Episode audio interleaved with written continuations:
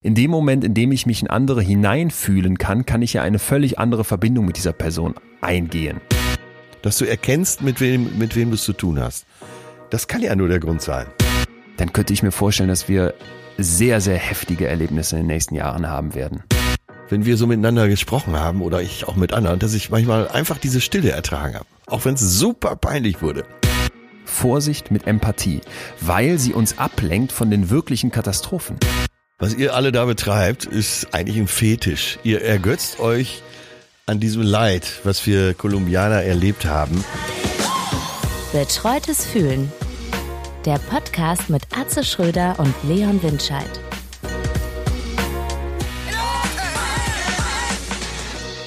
Ja, Montagmorgen, richtig. Montagmorgen. Meine Damen und Herren, wir melden uns jeder aus seinem eigenen Studio zu Hause. Die Pandemie, sie hält an. Unsere Freundschaft wird befeuert, durch, mindestens durch dieses Telefonat pro Woche. Ja. Äh, wenn wir dann auch sonst noch Kontakt haben, umso besser. Hier äh, bei uns zu Hause wurde mal wieder simuliert, äh, in einem Restaurant zu sitzen. Das, äh okay. Ich bin gespannt auf den Montag, wo du dich mal meldest und sagst, hör mal, dieses Wochenende war mal, weiß ich nicht, habe ich gehäkelt, gepuzzelt. Meine Eltern puzzeln gerade ganz viel. Ja. Ähm, du nicht. Ähm, ja, ich vermute, das versuche ich ja zu vermeiden. Es liegt hier alles. Puzzle liegen hier, Scrabble liegt hier, Kartenspiele. Akkordeon staubt ein und du bist einfach nur am Tresen. Aber die Verlockungen sind einfach zu groß, auch wenn man zu Hause bleibt. Andererseits muss ich zugeben, dass das zu einer ganz positiven Gefühlslage geführt hat. Ich habe nämlich heute von jemandem eine SMS bekommen, hey, wie geht's dir? Lang nicht gesprochen. Ich schrieb zurück, ja, mir geht's saugut, tolle Zeiten. Und dann schrieb er wiederum, oh, das höre ich sonst nie von jemandem in dieser Zeit. Ja, das ist ja dann wieder ein Vorteil. Ne? Das ist. Wie geht's dir denn eigentlich? Ich bin gut drauf. Ich habe hier heute mit unserem äh, Ex-Azubi Leo Sträter, der bei der MS Günther seine Ausbildung gemacht hat, jetzt fertig ist, Technik ja. aufgebaut und getestet, um von zu Hause streamen zu können für meine Masterclass. Wir haben ja da vor einiger Zeit mal aufgerufen, dass man da mitmachen kann und das geht ja. jetzt äh, in die zweite Live-Session. Und, Und gibt es da noch was zu verbessern? Äh, es gibt immer was zu verbessern, aber ich muss, so, muss sagen, so dass ich wirklich, hören, äh, das kriegst du aus mir nicht raus, aber ich habe so tolle Nachrichten danach von Leuten bekommen. Wir haben in der ersten ja. Runde Angst gemacht und da waren auch ganz viele Hörerinnen und Hörer von hier dabei und die haben dann gesagt, ja, sie, man, man hat dann meine Fragebögen, ich habe so äh, wissenschaftliche Fragebögen, die man vorher bekommt, auch so um sich selber mal ein bisschen zu verorten, ausgefüllt und dachten, sie wissen ja schon alles über Angst, aber dass diese ja. Selbstreflexion dann nochmal so einen ganz anderen Impuls gegeben hätte und ja, das hat, das hat mich eigentlich schon total gefreut, weil Ziel ist für mich eigentlich wirklich mit den Sachen, die ich so versuche, den Äther zu geben, dass das was mit den Leuten macht und dann eigentlich den Impuls setzt. Ich bin immer ganz großer Freund davon zu sagen, man bietet eigentlich die Hilfe zur Selbsthilfe, weil ja. im nächsten Schritt musst du das selber verinnerlichen und angehen. Ansonsten hat das keinen Sinn, halt irgendwie weg. Ja, das lief also gut. Und ansonsten bin ich hier äh, voll der Vorfreude ob des heutigen Themas, denn ich habe ja hier letzte Woche so ein komplett flammendes Plädoyer für die Empathie gehalten. Und ja, wenn man ja. sich im Netz umguckt, ist ja auch klar, Empathie ein ganz hohes Gut. Ich habe nachher für dich eine Rede von Barack Obama dabei, wo der ja. äh, kaum mehr Pluspunkte auf die Empathie hochhalten könnte. Ich habe ja von dem Entführungsfall erzählt, wo sich die junge Frau mit Hilfe von Empathie befreien konnte, ihr Leben gerettet hat, ihr Leben selbst gerettet hat. Und trotzdem, und da wird es aus meiner Sicht jetzt hochspannend, werden wir heute auch von einer portugiesischen Wissenschaftlerin hören, mit der ich gesprochen habe. Wir werden ganz viele Kritikpunkte an der Empathie ja. feststellen und merken, ganz so einfach ist die Sache nicht. Sind wir vielleicht manchmal zu empathisch und was macht das mit uns? Und äh, ganz zum Schluss habe ich noch was aus der psychologischen Praxis wieder für dich dabei, wo wir dann nochmal den Blick auf unsere Beziehung werfen können. Also du merkst, ein, ein Köcher voller Empathiepfeile und deswegen äh, bin ich fast, fast Startler, würde sagen, sollen wir nicht direkt reinrollen ins Empathie-Thema? Können wir direkt machen. Äh, bin auch sehr gespannt, weil äh, mir war ja klar, wenn du so ein Thema angehst, wissenschaftlich, dann wird da, wenn da nicht zehn Punkte stehen, die nur positiv sind. Es ja. muss ja irgendeinen Nachteil daran muss es geben, ist ja klar. Wir werden, äh, ich resümiere jetzt mal vorauseilend, wir werden heute lernen, was evolutionär die Empathie für einen Sinn hat. habe ich recht? Nein, diesmal nicht. Ich habe was, ich hatte was mit Elefanten, aber ich glaube, na, vielleicht streue ich da zwischendurch ein, aber ich will es ja auch hier nicht vorhersehbar machen. Nee, ich glaube, heute wird es ein bisschen anders. Ja, vielleicht habe ich dazu eine Theorie zumindest, aber äh, ist ja schön. Ja, ähm, da wir ja, äh, ja, ich will ja, da kann man von sich selber ja nicht behaupten, aber so einigermaßen empathisch sind, äh, hast du das, bevor wir einsteigen, mit Hansi Flick mitgekriegt, dem Bayern-Trainer, nee. der Lauterbach, der äh, also der wiederum mit Fußball nicht so viel am Hut hat, wie man sich der Schauspieler Karl, oder äh, Karl Lauterbach. Karl Lauterbach, ach der Gesundheits SPD-Politiker, ja klar. Naja, der hat, äh, glaube ich, auch in ich glaube, der hat in Oxford studiert und ist ja Mediziner, ist glaube ich sogar Virologe, also ist durchaus äh, berufen zu dem Thema ein bisschen was zu sagen. Ja. Der hat sich darüber anders als Hansi Flick, ja. genau. so, Lauterbach hat verkündet, dass diese Reise nach Katar zum äh, zur Club WM äh, Bayern München hat die Club WM gewonnen, der sechste Titel in dieser Saison. Und Lauterbach merkte an, dass so in dieser Zeit, wo sich alle zusammenreißen, zu Hause bleiben, äh, Abstand halten, das Aha-Prinzip, äh, ne, dass äh, so eine Gesellschaft jetzt einfach sich solidarisch zeigt, dass es in solchen Zeiten vielleicht nicht so, ah, so, so richtig gute Idee ist, da Bilder zu bringen, wie die da in der First Class der Lufthansa sitzen und äh, nach Katar fliegen. Eh schon fragwürdiges Land, wie wir durch dich auch wissen. Mhm. So, und äh, was war die Retourkutsche von Hansi Flick? Warte, jetzt, ich darf es ja auch nicht falsch sagen, muss man ganz kurz überlegen. Ja, so, Hansi Flick hat dann gesagt, ja, der Lauterbach, der soll mal schön seine Klappe halten. Wenn da so ein dahergelaufener Politiker meinen würde, er müsste irgendwelche un unqualifizierten Äußerungen ah, tätigen. Ah. Die Politiker sollen mal lieber den Leuten etwas Hoffnung geben. Oh, Hansi, Hansi. Ja, so. das ist es, das ist es doch. Das ist doch unsere, das ist doch unsere Gesellschaft. Eigentlich perfekt ja. zusammengefasst in einer Szene. Der FC Bayern München möchte zu einem völlig unwichtigen Fußball, äh, relativ unwichtigen Fußballevent, beziehungsweise einem rein kommerziellen Fußballevent, wo eigentlich jeder, der ja. das Herz am rechten Fleck hat, sagen müsste, lass mich mit der Scheiße Scheiß in Ruhe, das hat mit ja. Tradition und weiterem nichts zu tun mehr. Ähm, ähm, genau. Fliegen die nach Katar, wie du richtig sagst, ein Land, wo ich selber schon war, um für die Welt am Sonntag mitzuberichten, wie da für die WM aufgebaut wird. Also ein absurder ja. geht es nicht. Ein Haufen Sand, in dem es Malls gibt mit äh, Schlittschuhfahren, in dem es äh, Parks gibt, wo natürlich keine Vögel sind, deswegen werden Boxen aufgestellt und Vogelgeräusche simuliert. und wo ich weiß nicht, glaube ich, so 45 Grad auf so einem Fußballplatz sein werden und die deswegen den Rasen kühlen müssen. Also es ist wirklich eine komplette Schwachsinnsaktion. Und jeder, der noch irgendwelche äh, guten guten Punkte an der FIFA und Co. sieht, muss doch da eigentlich sagen, das ist, das ist ja Schrottidee. Und die Bayern eigentlich auch. Das scheint ihnen aber egal zu sein, die fliegen dahin. So, und dann kommt der Hansi Flick noch daher und greift wirklich solche ähm, gestandenen Experten wie den Herrn Lauterbach an. Das ist Wahnsinn. Ich fand übrigens überragend die Titel, ähm, Zeile von der Titanic dazu. Ähm, Uli Hoeneß neben, wie heißt mal der andere Guru? Äh, äh, Kalle Rummenigge. Rummenigge. Kalle Rummenigge und dann stand ja. darunter das Trauma von BER. Sieben Stunden im Flieger, es gab Essen auf Plastiktellern. Wo ich so hast dachte, du das gelesen? Habt ihr keine Sorgen, Titanic. Ähm, und, das, okay, und das passt gut. eigentlich perfekt zum Thema Empathie, weil da habe ich noch eine zweite Frage an dich, Fußballanalysten. Wenn Karl-Heinz Rummenigge vorschlägt, Leute, lasst uns doch die Bayern-Spieler oder überhaupt Fußballspieler frühzeitig impfen. Ja ist er dann so blöd, dass der überhaupt nicht verstehen kann, dass das vielleicht bei ganz vielen Leuten irgendwie auch blöd aufstößt, weil seine Erklärung war ja, die sind ja eine Vorbildfunktion, aber wir haben ja eigentlich genug Impfbereitschaft, nur eben nicht genug Impfstoff. Ist das wirklich ein plumpes Vordrängen oder hat er sich wirklich was Gutes dabei gedacht oder und dann aber nicht zu Ende gedacht, dass das bei ganz vielen Leuten scheiße ankommt? Also es war ja so oder so eine dumme Aktion. Ich frage mich jetzt, wie dumm. Ja, ich denke, äh, da gibt es sicher Fachbegriff dafür. Äh, Hybris wird man sowieso schon mal sagen.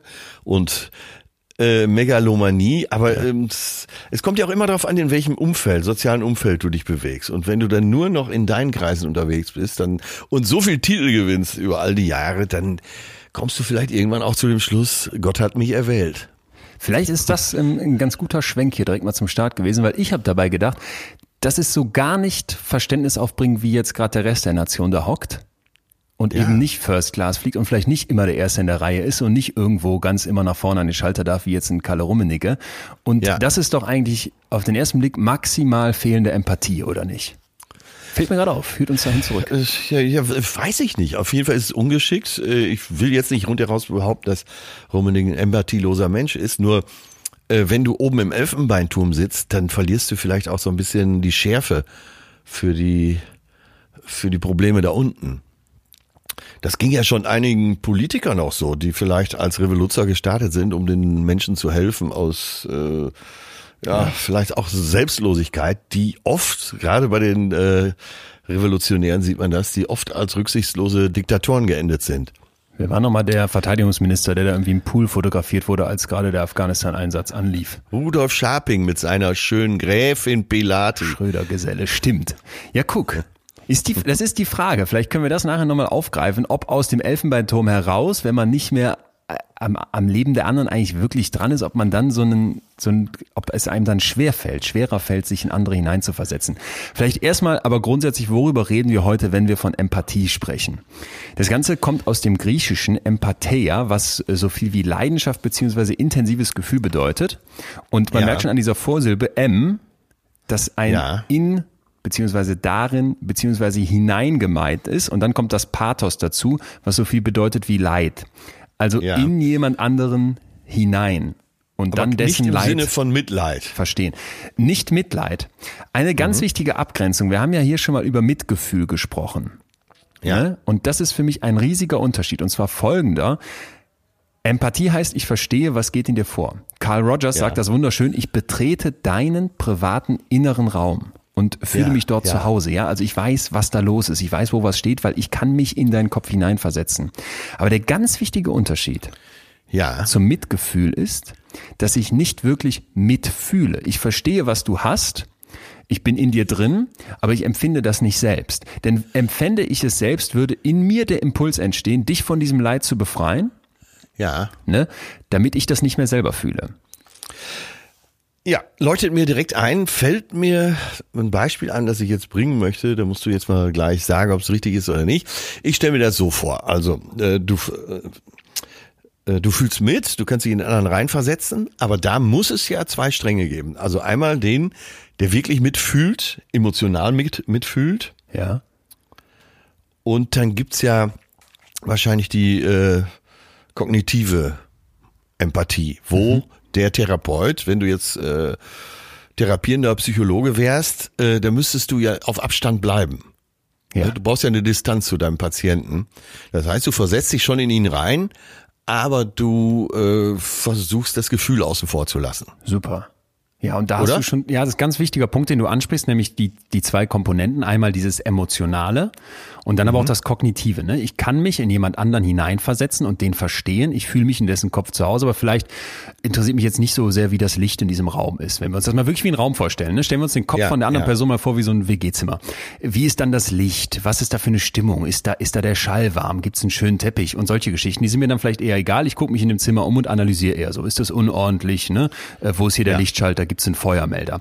Und das wären so diese beiden Partien, die du hier absolut richtig aufzeichnest, nämlich einmal das Kognitive und einmal das Emotionale. Ich glaube, das ist wichtig, wenn wir jetzt über dieses Thema reden, dass wir das immer wieder auf dem Tisch liegen haben, diese, diese Unterscheidung. Safe. Und lass uns noch mal kurz an den Besuch von Professor Seifert denken, der uns von PsychopathInnen erzählt hat. Ja. Da war ja ein ganz wichtiger Punkt, dass anders als viele glauben, PsychopathInnen nicht zwingend empathielos sind. Im Gegenteil, manchmal beherrschen die Stimmt, dieses sich ja. in den anderen reinsetzen massiv. Und die Forschung ja. zeigt, dass der zentrale Unterschied eben darin besteht, dass die dieses emotionale Hineinfühlen nicht haben.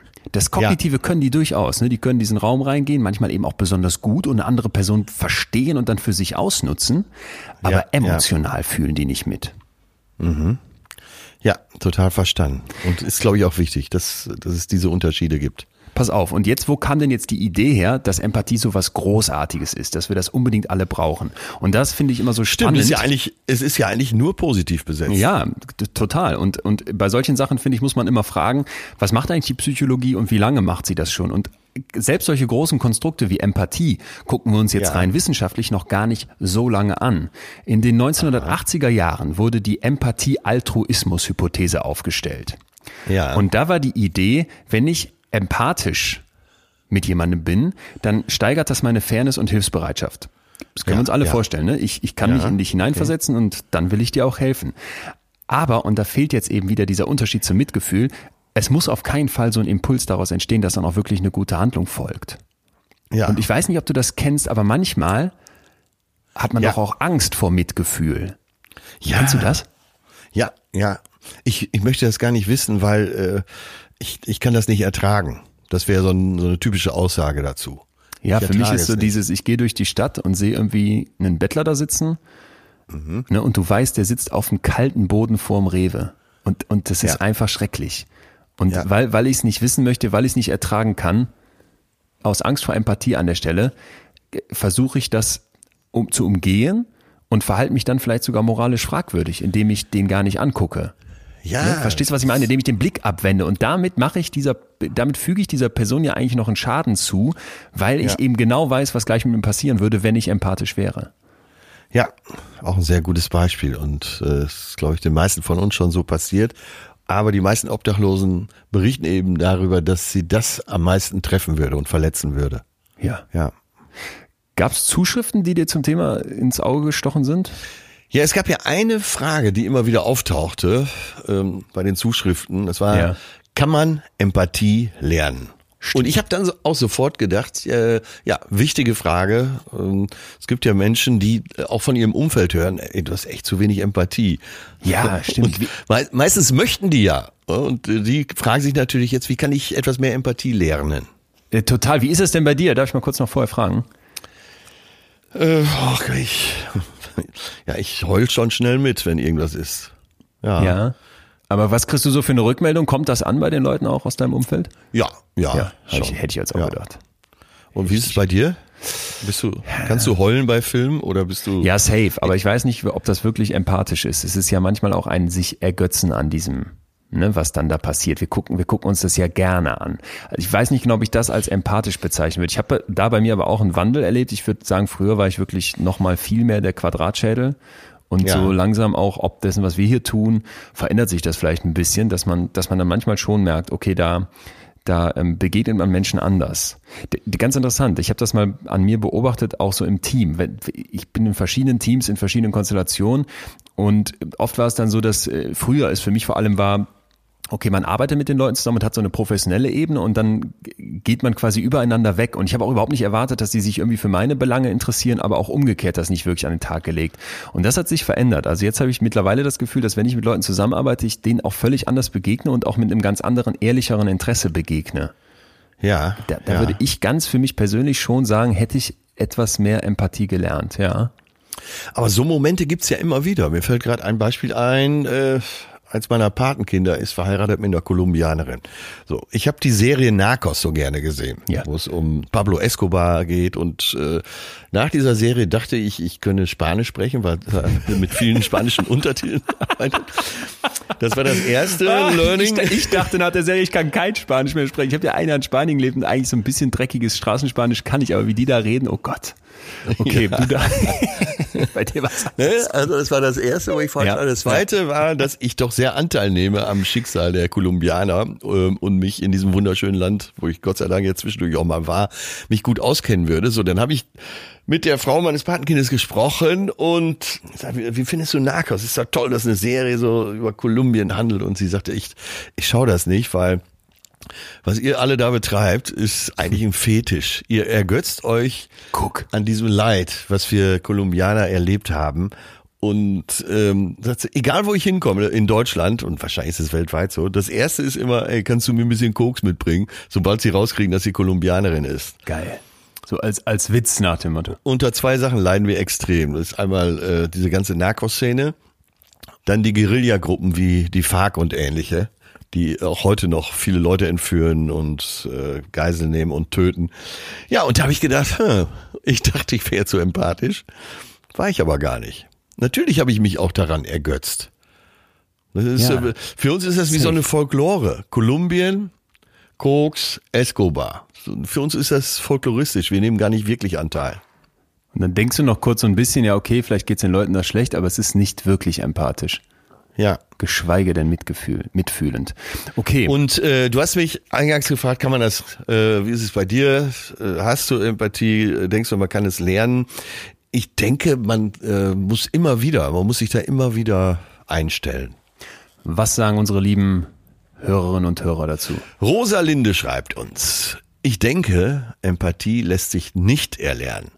Das ist für mich eine Emotion, etwas Intuitives, hat auch sehr viel mit Feinfühligkeit zu tun.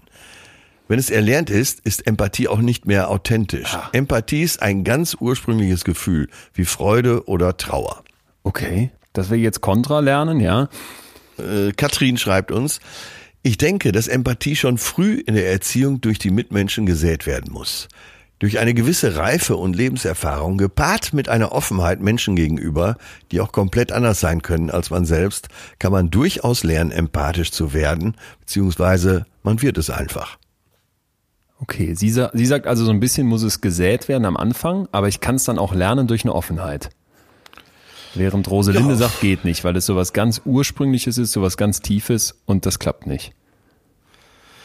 Ja, und ähm, naja, es kann ja auch nicht sein, Rosalinde, weil äh, wir alle entwickeln uns ja. Wenn jemand gar keine Empathie entwickeln kann, bleiben wir mal einfach bei dem Wort Entwicklung, dann, äh, dann liegt ja wahrscheinlich auch irgendeine Störung vor. Oder meinst du nicht?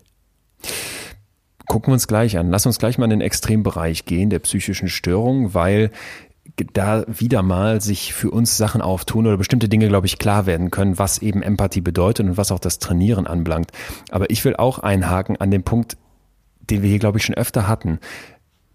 Die Gefühle oder der Umgang mit Gefühlen, da wird uns ganz ja. viel mitgegeben und da werden wir auch schon sehr früh geprägt, außer Frage. Ja. Und nichtsdestotrotz können wir ja lernen, im Hier und Jetzt mit diesen Gefühlen umzugehen und diesen Gefühlen auch anders zu begegnen. Und ja ich weiß, dieser Begriff emotionale Intelligenz, der ist in der Forschung total umstritten. Ja, das wäre jetzt meine nächste Frage gewesen, weil äh, man kommt ja recht relativ zügig dahin, gerade äh, wenn Rosalinde schreibt, das lässt sich nicht erlernen, dann würde es ja heißen, es ist eine reine äh, emotionale Fähigkeit. Ja. Ja.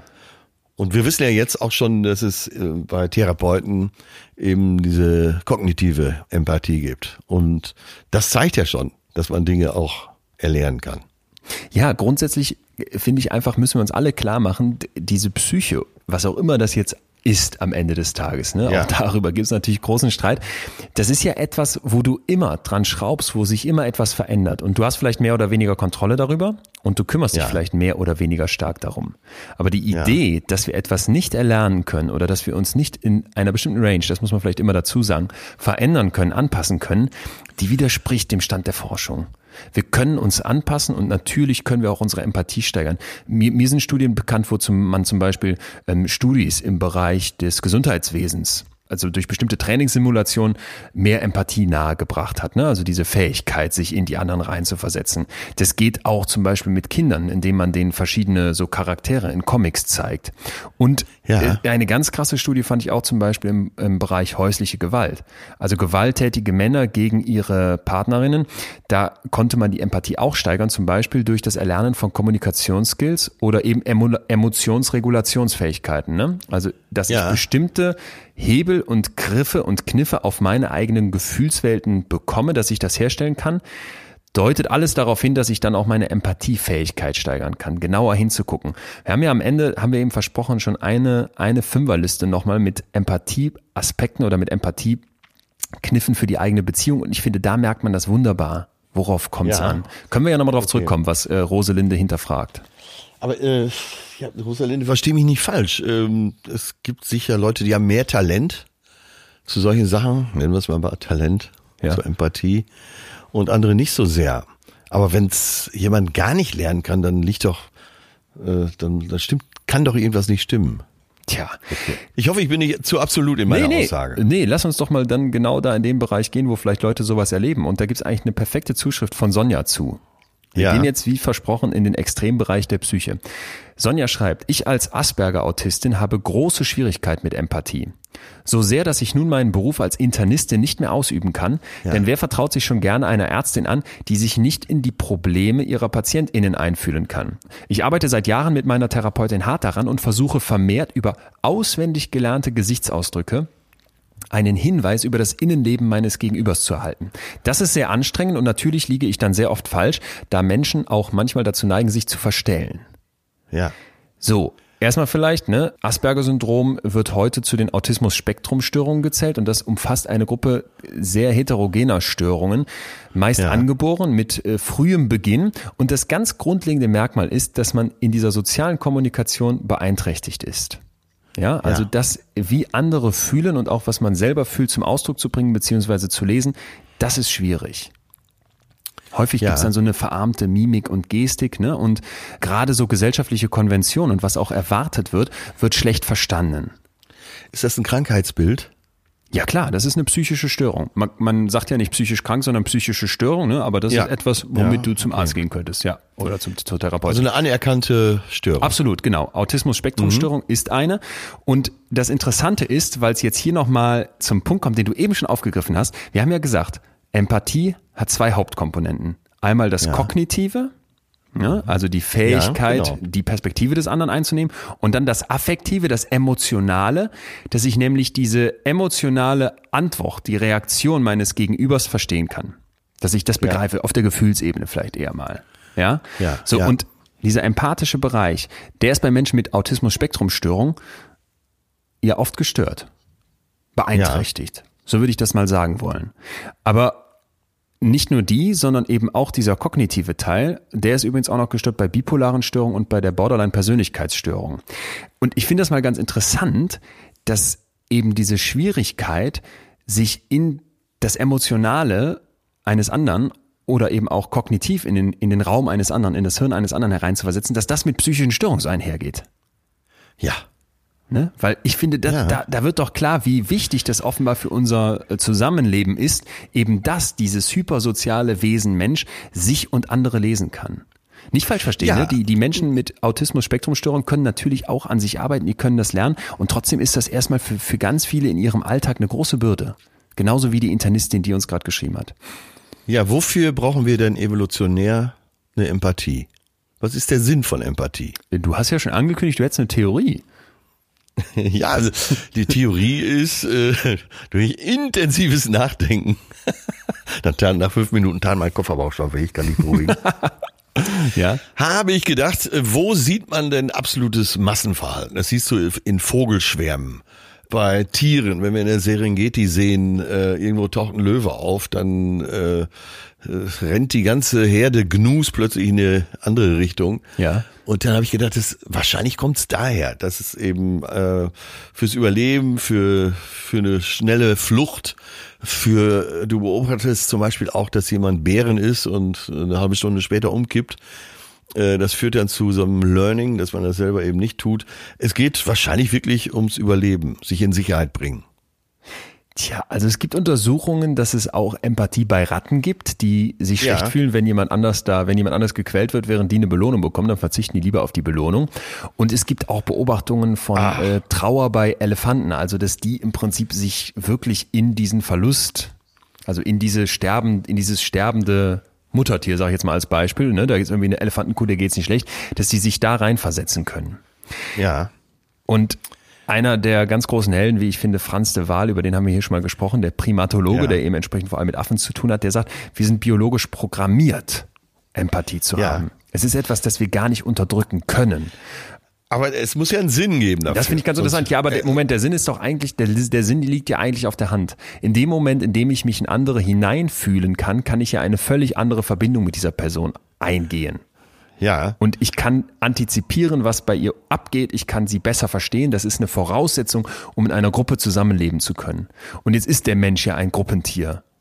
Ein massiv soziales Tier. Also ist da das sind eine, wir ja immer, da stoßen wir ja immer wieder drauf. immer wieder drauf. das ist eine Kernfähigkeit von uns. Ja. Genau, dass die Gruppe äh, insgesamt stärker ist und dadurch, dass sie äh, in, äh, zusammen stärker ist, ist in uns allen angelegt, dass wir äh, die Gruppe stärken wollen. Exakt. Ja.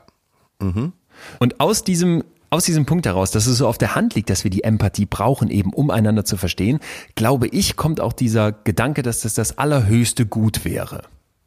Ja, und da gab es ja. eine Rede von Barack Obama, äh, kann man sich bei YouTube mal reinziehen, vor den Universitätsabsolventen der Northwestern University, also eine absolute Spitzenuni, wo der, wo der, wo der ein, wo der ein unglaublich brennendes Plädoyer für die Empathie hält und sagt, in diesem Land wird unglaublich viel über das Defizit, dieses finanzielle Defizit gesprochen. Aber ich ja. denke, wir sollten mehr über unser Empathiedefizit sprechen.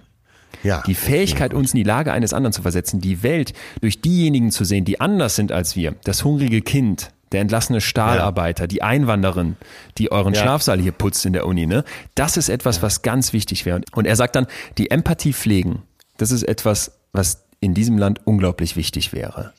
Ja. Kann man ja erstmal unterschreiben, oder nicht? Ja, total. Aber ich habe mich gerade äh, so in dich reinversetzt, dass ich wirklich die, der Schlafsaal in der Uni. Hast du das wirklich gerade gesagt? Nicht? Was stört dich daran?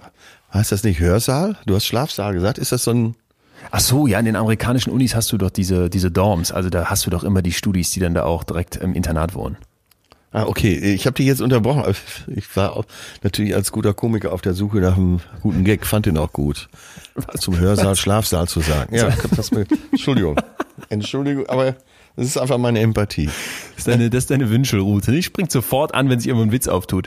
Naja, und ich finde, wenn man sich das eben so anguckt und wenn man sich so umtut, und es hat, haben uns ja auch wirklich viele von euch geschrieben, Gesche zum Beispiel, ich finde, dass Empathie etwas sehr Wichtiges und Wertvolles ist, gerade in unserer schnelllebigen Zeit, in der ja. es immer häufiger um höher, schneller weitergeht, ne, und so weiter. Da merkt man einfach, hey, Empathie ist voll im Hype. Ja.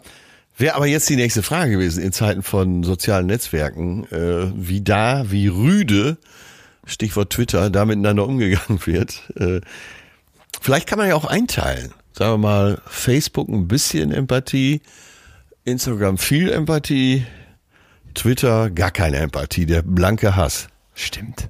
Der Bürgerkrieg für die Tasche sozusagen. Das du absolut vollkommen richtig. Und ich könnte mir vorstellen, dass sich die Twitter-User noch massiv empathisch vorkommen. Aber ich habe mich auch immer wieder gefragt, wie hält man es da aus? Äh, bist du bei Twitter? Ja, mal zwischendurch gucke ich da mal rein, dann lese ja, ich, lese ich die ja. Böhmermann-Posts und denke mir, was tust du dir an? Weil der reagiert die ganze Zeit, das, äh, das, da ja. denke ich dann immer, da, da musst du so, so digital die ganze Zeit connected sein, auch, auch mental, ja, weil was, was er postet, ist ja gut. Also du hast sofort das Gefühl, wow, äh, scharf, scharf formuliert, es ist oft genug witzig und, und co. Und trotzdem denke ich mir, was macht das mit dir? Das habe ich mich schon oft gefragt, gerade bei ihm. Also wie, wie gut kann dir das tun, das zu machen? Und ja, ist jetzt überhaupt nicht ne, von außen irgendwie urteilend gemeint, sondern ist einfach ein Fragezeichen bei mir hinter, weil wenn ich in diese Welt reingucke, habe ich das Gefühl, ey, du musst, musst, musst so einen so einen Pelz haben, so einen Bärenpelz, fairen Bärenfell, wo nichts durchkommt. Äh, pff, hart. Ja, das hast du gut beobachtet. Ich habe da äh, in dem Fall ein bisschen mehr Einblick, eben auch in die private Seite. Aber äh, der, der lebt quasi auch bei Twitter. Der sollte sich alle Ach, du, du hast da einen Blick in den Kleiderschrank oder wie? Äh, ja, mehr oder weniger. Will jetzt auch nicht zu sehr aus dem Nähkästchen plaudern, aber äh, speziell bei Jan Böhmermann ist mir das früher, als er noch bei 1 Live moderiert hat, schon aufgefallen. Sehr heller Kopf, sehr kluger, toller Satiriker, guter Moderator, aber auf der Gefühlsebene äh, gibt's glaube ich noch Luft nach oben. Und okay. Sein größtes Vergnügen ist es, äh, unterm Dach zu sitzen und bei Twitter unterwegs zu sein. Hey, ich schätze, ich schätze die Arbeit total von dem. Der reagiert auf alles ja. und wie gesagt, ich finde auch an ganz vielen Stellen einfach total gut. Aber ich frage mich eben für, für einen selber und jetzt für mich stellvertretend. Ich kenne viele Leute, die permanent auf Twitter sind. Ähm, was macht das mit einem? Und, ja, und, ne, genau, da darauf wollte ich ja auch hinaus. Genau, es ist so harsch da, Wahnsinn. Es wird unsere Empathiefähigkeit verkümmern, dadurch, dass wir gar nicht äh, viel weniger direkten Kontakt haben. Viele junge Leute telefonieren ja auch nicht mehr gerne, sondern schreiben lieber oder schicken eine Sprachnachricht. Das habe ich mich gefragt, das habe ich mir hier auch notiert. Werden wir uns dahingehend verändern? Was würdest du denn schätzen, wenn man jetzt mal Leute fragen würde von 1997 bis 2009? Ne? Nicht immer dieselben, sondern man guckt sich einfach die Zeitspanne ja. an. Wenn ja. man die fragt, wie empathisch seid ihr? Wie verändert sich das? Geht das hoch ich oder würde runter? sagen, äh, ich würde sagen, es geht runter. Wir haben ja gerade über die äh, Messenger-Dienste und auch äh, sozialen Netze gesprochen, weil bei einem geschriebenen Text oder äh, einem Dialog, der nicht wirklich im On stattfindet, hörst du ja den Ton nicht mit. Mhm. Du hörst ja alles das, was deine Stimme, deine Ausstrahlung ausmacht, kriegst ja nicht mit. Deswegen ist es ja auch so fatal bei WhatsApp einen Streit auszufechten. Ja, ja, ja. Das ist, ist völlig ausgeschlossen. Du kannst ist aufhören. ausgeschlossen. Du liest die Nachricht ja immer in der Stimmung, in der du selber bist. Aber zum Streit ja. gehören ja zwei Stimmungen irgendwie. Genau. Ja, und wenn du wenn du es negativ lesen willst, dann äh, liest du selbst, ich wünsche dir alles Gute dieser Welt negativ und denkst dir irgendwann so eine Frechheit. Ja, echt, das stimmt, das stimmt total. Ich äh, weiß das Ergebnis dieser Studie und zwar haben die die Leute nicht nicht befragt, wie empathisch verhaltet ihr euch wirklich, sondern einfach, wie würdet ihr euch einstufen? Und da ist der Trend tatsächlich rückläufig. Also die Leute haben sich früher empathischer Ach. beschrieben, als sie es heute tun. Die, das große Fragezeichen, was in dieser riesigen Untersuchung, in dieser riesigen Meta-Analyse aber nicht geklärt wurde, ist, verhalten sie sich wirklich auch weniger empathisch? Ne, man, ja. kann, man, man, kann sich vorstellen, es geht immer so nur um die wird, Selbsteinschätzung. Es geht nur um die Selbsteinschätzung. Wir können uns alle vorstellen, dass immer so dieser Vorwurf im Raum steht, ja, heute sind die Menschen absolut unempathisch. Eigentlich, was du gerade beschrieben hast.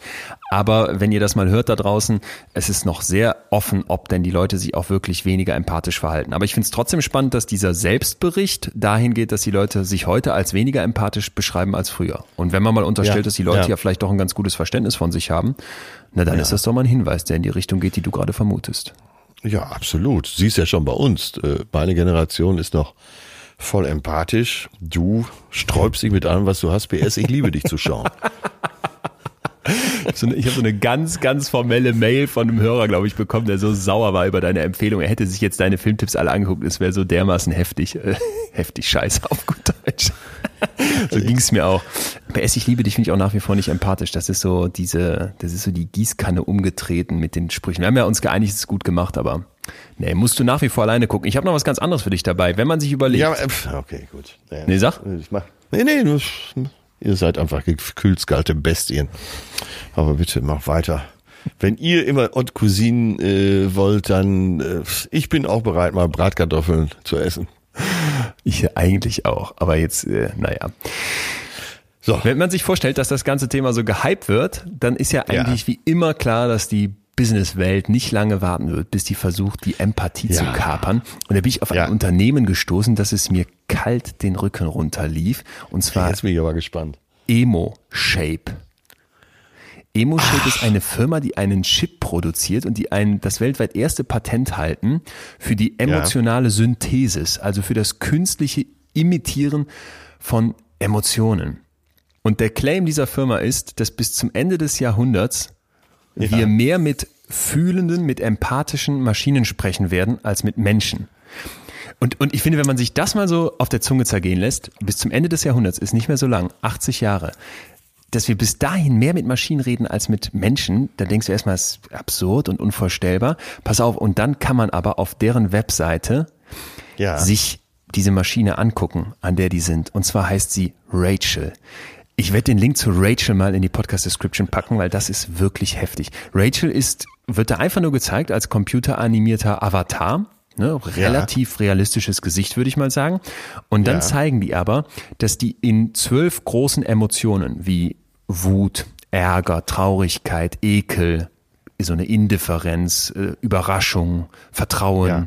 und so weiter, dass die in mhm. diesen Bereichen mit so vielen Parametern arbeiten können, dass ihre künstliche Intelligenz, dass dieses Gesicht 64 Billionen verschiedene emotionale Statusse annehmen kann. Und zwar, und jetzt kommt's im Zehntel einer Sekunde. Und dann spielen die das durch. Dann haben die da so ein kleines Textfeld, wo die was eingeben können. Ne? Du bist hässlich. Und dann verzieht die das Gesicht und du kannst es so mitspüren und denkst, boah, ist das heftig. Und als ich mir einfach nur dieses Video angeguckt habe und diese, dieses Gesicht ja. ja noch gar nicht auf mich reagierte, diese künstliche Person, da habe ich schon gemerkt, wow, was das gerade mit mir macht, das gibt, das gibt einem so ein heftiges Gefühl, dass ich mich gerade in diesen Computerkopf reinversetzen kann.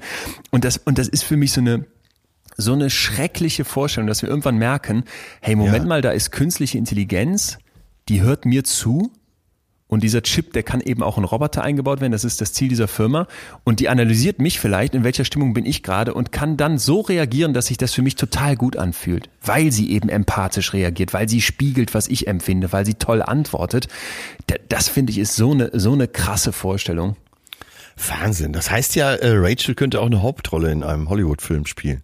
So zumindest das Versprechen dieser ja. Leute, ja. Ja, wir, äh, die entwickeln das ja wahrscheinlich jeden Tag auch noch ein bisschen weiter. Ey, das ist doch der totale Hammer. Wahnsinn. Ich darf vielleicht mal eine kurze Episode erzählen, die mir gezeigt hat, dass wenn jemand geschickt ist in äh, kognitiver Empathie, ja. Dass der dich äh, so abholen kann äh, und so verführen kann, dass du es gar nicht mitkriegst. Und zwar, der äh, Mann einer Freundin ist auch ähm, Psychotherapeut und ist aber also auch so spezialisiert auf Körpersprache. Mhm. Und ich habe mich mal mit dem äh, getroffen und da haben wir uns so ein bisschen unterhalten. Und äh, nach einer halben Stunde sagte er, du findest mich sehr sympathisch, oder? Ja, du bist mir, habe ich gesagt, ja, du bist mir wirklich außergewöhnlich sympathisch. Sagt er, pass auf, ich habe jetzt die ganze Zeit dich imitiert in deiner Körpersprache. Ich habe dich gespiegelt. Ja, wenn du äh, mhm. eine Hand äh, gehoben hast, habe ich auch eine Hand gehoben. Also äh, ich hatte es aber nicht gemerkt, aber der war mir einfach so sympathisch, und da hat er ja, so wie du das vom, von der Rachel beschreibst, durch sein Wissen konnte er das benutzen, um bei mir gut anzukommen. Okay. Und dann haben wir uns eine ganze Zeit noch weiter darüber unterhalten. Und da muss ich bei diesem Thema heute auch äh, oft dran denken, wenn manche Leute sind dir ja spontan sympathisch, andere unsympathisch. Stimmt total, ja. Äh, und Empathie ist ja vielleicht auch so. Das kennst du ja auch unbewusst. Dein Gegenüber verschränkt die Arme, lehnt sich zurück und du stellst plötzlich fest, du hast dich auch zurückgelehnt und die Arme verschränkt. Mhm. Unbewusst hast du den anderen mhm. imitiert. Aus Empathie vielleicht. Geht so ein bisschen in die Richtung Spiegelneuronen? Äh, ja, würde ich schon so sehen. Ne? Äh, da gibt, wahrscheinlich gibt's ja irgendwelche äh, Fachbegriffe dafür, weil klar, wenn sich jemand mit Körpersprache gut auskennt, äh, der kann ja immer alles imitieren. Aber wenn du das jetzt von dieser Maschine erzählst, von diesem Roboter, die, wenn die darauf eingestellt ist, sich dich komplett für sich einzunehmen, also eine Empathie vorzutäuschen, mehr ist es ja dann nicht, ne? Genau, das ist ja ganz wichtig. Ist ja fake, aber ja. Um, um jetzt den Bogen zu spannen. Wenn jemand geschickt ist, und da sind wir auch wieder da, dass ein Psychopath, dass er über sein Wissen benutzen kann, eben die kognitive Empathie und dir vorspielen kann, dass, dass ihr euch sehr nahe steht. Ja. Das ist Wahnsinn. Also, wohin uns das führen wird. Ich, ich weiß, dass mir mal ein, ein Freund erzählt hat, und das kann ich nicht prüfen, aber ich finde es vorstellbar, dass die bei Airlines überlegen, die PilotInnen zu, zu, zu, zu zwingen im Grunde oder aufzufordern, vor Flugstart einen bestimmten Text vorzulesen. Ja. Und ja. dass die dann eine Stimmanalyse machen. Und jetzt wissen ja. wir mittlerweile alle, zu was künstliche Intelligenz mittlerweile in, in der Lage ist und basieren darauf dann einen Check, einen psychologischen, einen psychischen Check durchführen. Aller, ja. hey, ne, äh, dass da ein, ein, ein, ein, ein schwer psychisch, psychisch gestörter Mensch wie der Germanwings Pilot, der damals das Flugzeug in die Alpen gekracht hat, dass der da nicht hätte abheben dürfen. Ja. Und, und das ja, ist einfach etwas, wo ich glaube, wo wir auch ja. vielleicht mal ganz klar ein ganz wichtiger Punkt gerade, merken können, bei allen, die immer so denken, ah, Psychologie, was soll das sein als Wissenschaft, den kann ich ja immer nur sagen, das stimmt. Wir wissen noch so wenig und wir sind noch so am Anfang. Aber wenn das ja. gekoppelt wird mit künstlicher Intelligenz, die so viel besser noch als wir sein kann im Muster suchen, wenn sie genug Daten hat, dann könnte ja. ich mir vorstellen, dass wir sehr, sehr heftige Erlebnisse in den nächsten Jahren haben werden. Sehr, sehr krasse äh, Durchbrüche in der Forschung.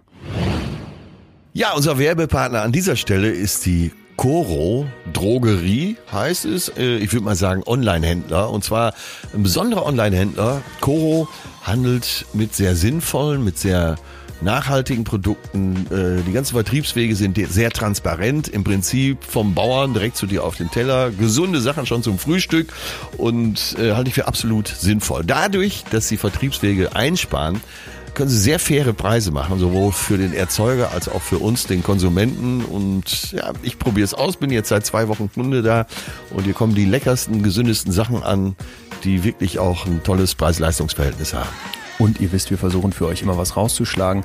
Wenn ihr auf corodrogerie.de bestellen wollt und am Ende zum Auschecken unseren Code FÜHLEN eingibt, dann gibt es 5 satte Prozent Rabatt auf den gesamten Warenkorb. Danke, Coro. Ja, danke. Ich bin Fan. Gebe ich gerne zu. Weiter geht's. Ja, und unbewusst haben wir uns jetzt in diesem Gespräch gerade dem genähert, was Empathie für uns bedeuten kann in unserem evolutionären Überlebenskampf. Nämlich zu erkennen, ob uns eine Gefahr bevorsteht oder nicht. In dem anderen. Genau. Ja, Dass das du erkennst, gut. mit wem, mit wem du es zu tun hast. Ja. Das kann ja nur der Grund sein. Ja. Ja, ja. genau, klar. Du willst die, du willst die andere Person verstehen und im Endeffekt geht es ja um einen, um einen Schutz des Organismus, Weiterentwicklung, ja. Reproduktion. Verstehe ich den anderen und komme ich in der Gruppe klar. Total. Ganz spannend dazu. Und jetzt finde ich, müssen wir mal gegen diesen Hype anfangen vorzugehen. Denn du weißt, wir ja. beleuchten hier immer alle Seiten. Also ist der Hype um die Empathie überhaupt sinnvoll oder gibt es nicht auch ein zu viel an Empathie? Genau, da habe ich jetzt auch schon drauf gewartet, ja. Und da gibt's die Psychi Psychiaterin Judith Orloff, die sagt, wir müssen mal unterscheiden zwischen empathisch sein und Empath, Empathin sein. Ja, ja, und zwar Empath sein, Empathin sein bedeutet, dass ich wie so ein emotionaler Schwamm alles total sensibel, total sensitiv aufsauge und ja. dadurch den Stress der Welt zu meinem Stress machen. Ja. Also wenn ich vom Typ her so bin, dass ich massiv ja. Ne, zu diesem empathischen neige, ja, das hatten wir ja hier schon mal, dass ich, ja. dass ich mich dann in eine Gefahr begebe. Und darin scheinen sich ganz, ganz viele von euch da draußen wiederzufinden. Lass uns mal nochmal in die Zuschriften gehen. Trinchen hat zum Beispiel geschrieben, ich bin ein extrem empathischer Mensch und empfinde es tatsächlich als sehr belastend. Ich habe aufgrund meiner hohen Empathie eher ja, Negatives ja. als Positives erfahren. Ich bin sogar mit der Begründung, dass ich zu viel Empathie habe, gekündigt worden. Ja. Oder Vanessa, die sagt, in meiner Ausbildung. Würde mich jetzt mal interessieren, wo sie gearbeitet hat. ja, ich weiß es nicht, weil wahrscheinlich bei irgendeinem Chef, weißt du, da war doch letztens so ein Typ vom äh, Olympischen Komitee, der gesagt hat, mit Frauen diskutieren, das, das kannst du nicht machen, das dauert immer so lange. Und der wird dann irgendwie rausgeschmissen. Und ich finde, ich könnte mir so einen typischen, so einen typischen alten Thomas vorstellen, der da sagt, hier, du bist Trinchen, du bist zu empathisch, wir brauchen hier knallharte Leute. Ja. Vanessa hat geschrieben, in meiner Ausbildung zur Logopädin habe ich das erste Mal erfahren müssen, dass man zu empathisch sein kann. Ich nahm die gleichen Schmerzen und Symptome an wie mein Gegenüber. Zum Beispiel Enge, Kloß im Hals und so weiter. Und ich musste erst lernen, mich abzugrenzen. Kannst du dir das vorstellen, dass man dann, hast du das schon mal erlebt, ja. dass du dachtest, ich jetzt, jetzt, ne, jetzt hole ich mir diesen Stress von einer anderen Person voll rein, weil ich eben gerade so empathisch bin? Ja, äh, also selber erlebe ich das auch schon mal in Wellen. Äh, nicht immer steht mein Scheunentor so weit offen. Ich bin ja auch, äh, also ich glaube, ich bin doch im ganz normalen Bereich. Nur darüber, dass ich äh, einigermaßen sensibel bin, kriege ich natürlich auch mal mit von der Welt. Auf der anderen mhm. Seite, wenn deine Scheune offen steht, kann natürlich auch wirklich alles rein. Und darunter leidet man dann schon manchmal, dass man einfach so ein Päckchen mit nach Hause trägt und abends zwei Stunden später einschläft weil man dann nochmal drüber nachdenken muss. Wie gesagt, ich ordne, ordne mich da noch im normalen Spektrum ein. Ja. Aber äh, finde das auch ganz gut, so mehr mitzukriegen.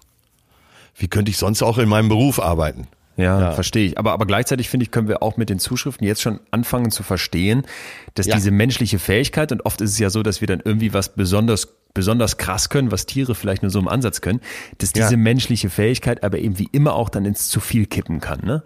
Und, und ich das find, haben das wir ja hier schon gelernt, genau. dass es äh, eben von allem auch äh, die Bereiche außerhalb der Normen gibt, die einem große Probleme bereiten können. Ne? Ja, das können wir uns ja alle jetzt mal wirklich vorstellen. Du bist Psycholog, äh, Psychologin und du würdest alles mit nach Hause nehmen. Das würde dich ja zerstören, oder? Ja. Ja, deswegen äh, lernen wir ja wahrscheinlich in der Therapieausbildung, dass du auf Distanz bleibst, dass du dich hineinversetzt, aber trotzdem auf Distanz bleibst. Mich hatte eine, eine Freundin gefragt, wie das für mich ist, wenn ich diese Gespräche für die für die anderen Podcasts führe oder ja auch hier. Du erinnerst dich an unser Gespräch mit Kay, ja. wo ja. wir die in diese Geschichte abgetaucht sind mit dieser heftigen Vergewaltigung in der Kindheit, ja. wo du dich dann fragst, ne?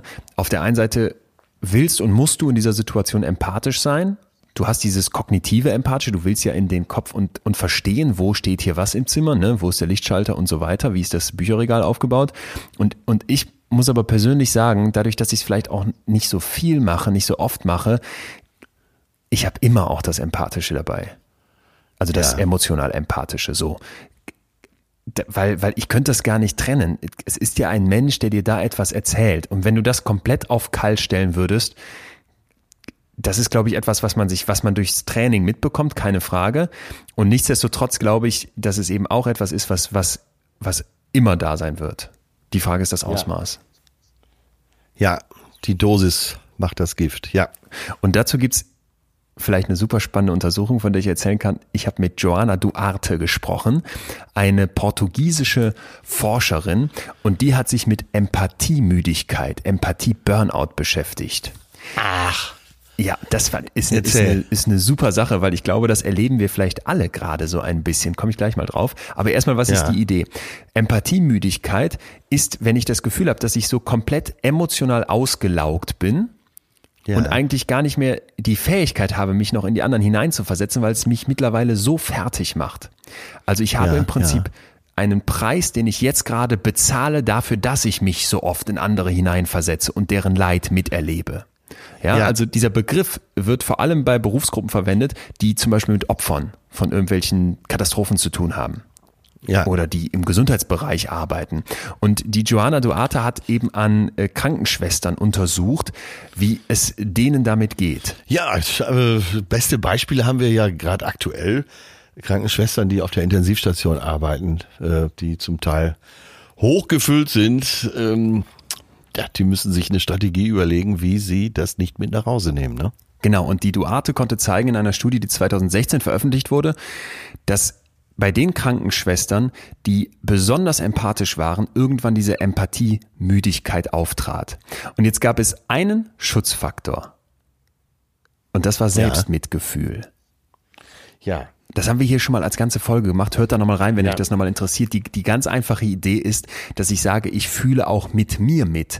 Also ich nehme nicht einfach nur meine Fähigkeit, mich in andere hineinzuversetzen und deren Leid dann irgendwie zu teilen oder zu begreifen oder überhaupt auch nachzuempfinden, sondern ich darf auch mir selbst mitfühlend begegnen, so wie ein Freund das dann für mich tun würde aber aus ja. mir selbst heraus. Also es ist ein bisschen um die Ecke gedacht. Ich finde es aber heftig, erstmal festzustellen, dass es offenbar ein Ermüden der Empathie geben kann. Und wenn ich mir jetzt unsere Gesellschaft angucke, habe ich gerade das Gefühl, erleben wir das nicht auch? Haben ja, wir nicht total. langsam die Schnauze voll davon, ja, ne? Ja, dass wir so sagen, boah, ja, und hier geht's allen schlecht und, und es gibt so viele Corona-Opfer. Ich spreche jetzt nicht für mich, aber dass, dass du im Großen und Ganzen merkst, da wächst vielleicht langsam so ein, ja, interessiert mich nicht mehr so richtig. Ne? Was waren, was waren vor ein paar Monaten diese Todeszahlen und die Inzidenzwerte noch für uns der Krisenschock und jetzt 6000 Neuinfizierte am Tag? Ach, äh, wir reden darüber, wie wir die Läden aufmachen. Ja, stimmt. Da sagt der Volksbund natürlich äh, Abstumpfung. Und äh, da siehst du mal, dass eben der Hansi Flick ein Mann des Volkes ist. Und ich würde, jetzt bin ich gespannt. Na, aber äh, ich würde lügen. Ach so, weil er so wenn, nah dran ist, meinst du? Äh, ja, weil ja, wenn ich würde lügen, wenn ich nicht für eine Millisekunde mindestens gedacht hätte, naja, so ein bisschen Hoffnung täte uns allen gut. Das, ist ja, das war ja das leicht verführerische an der Nummer. Äh, klar setzt dann irgendwann der Verstand wieder ein und du denkst dir, ja, was soll man machen? Jetzt alles aufmachen, da müssen die Politiker sich hinstellen und sagen, pass auf, dann gewöhnt euch einfach dran, dass wir drei, viertausend Tote pro Tag haben und vor den Krankenhäusern schon entschieden wird, darf der überhaupt rein oder nicht. Mhm. Ja, sehr ja, gut. total. Ja, gut. Gutes Beispiel für Mitgefühl, ja. Äh, ja für ja. Empathie, Entschuldigung. Und das ja. Krasse ist, dass wenn wir jetzt an Empathie denken, und da wollte ich nochmal zum Evolutionären zurückkommen und uns überlegen, wie leben wir Menschen und wie haben wir eigentlich immer gelebt, dann haben wir ja in relativ überschaubaren Gruppen. Ja. Unsere meiste Vergangenheit verbracht. Sag nochmal so ganz rudimentär die Einteilung. Was sind die Gruppen, die man bewältigen kann? Welche Gruppengrößen? Ich, ich habe da keine definitive Zahl. Ich meine, das geht so Richtung 30, aber ab 100 wird's dann ganz schwierig. Ne? Also ja, wir reden äh, wirklich eher von 25 so einem kleinen, engere, engere so nach dem Motto. Ja, ja bis, bis 125 war es, glaube ich, dann. Das war mal die Dunbar-Zahl, ne? Fünf im engsten ja, Kreis, genau. 25, die man so mal anruft und dann bis 125 wird man irgendwie einladen zum runden Geburtstag und danach ist völlig utopisch. Aber wie leben wir genau. heute? Wir leben in Millionengesellschaften. Das, was in Wuhan irgendwie anfängt, betrifft dann plötzlich ähm, die Bäckerin in Kassel-Brauxel, weil sie ihre Bäckerei nicht aufmachen darf oder ihr Friseur. Ja. So, da, das ist eben der Punkt. Und jetzt kommt was ganz Heftiges, wo wir mit Empathie eben vorsichtig werden müssen. Empathie ja. täuscht uns.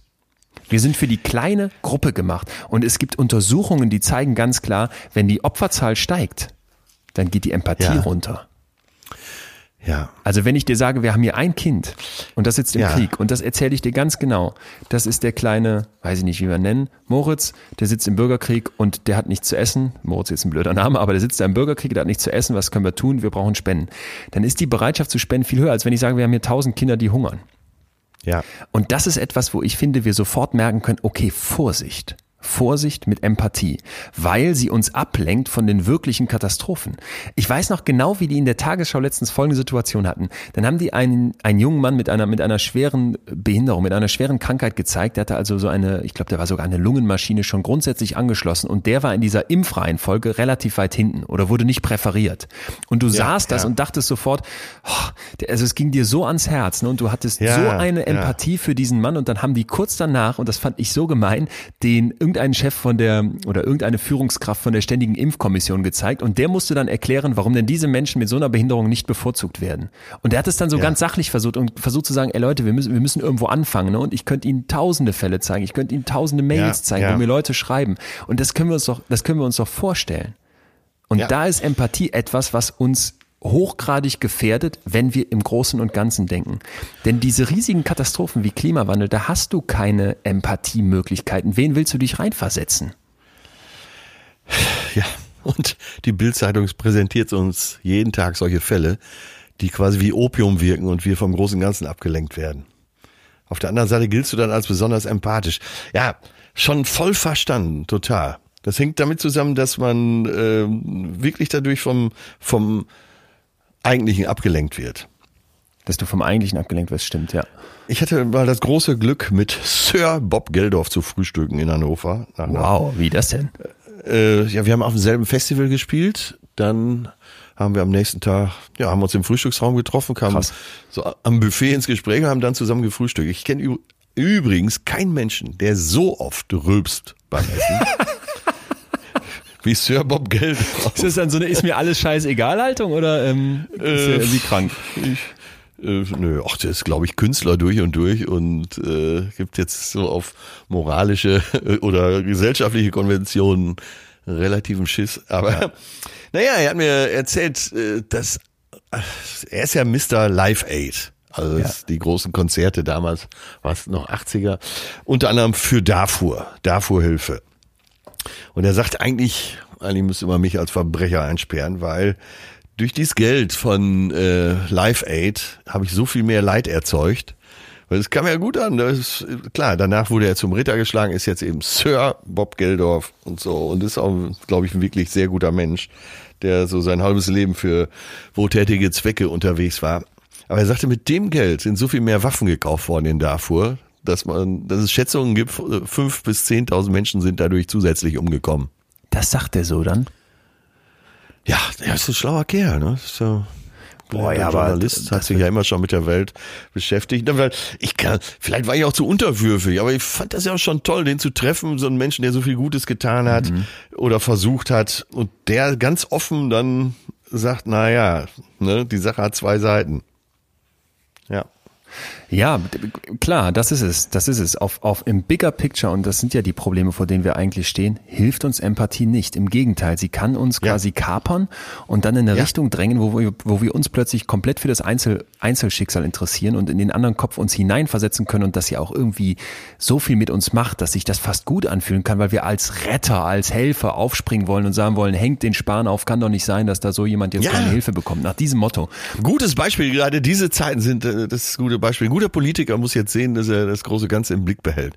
Was machen natürlich die ganzen, so. die ganzen Chefpolemiker von AfD über Bildzeitung äh, bis Gott weiß wo, nimm irgendein Einzelschicksal und sag, diese, diese arme ältere Dame ist seit einem Jahr nicht mehr besucht worden von ihren Enkeln im ja. Altenheim.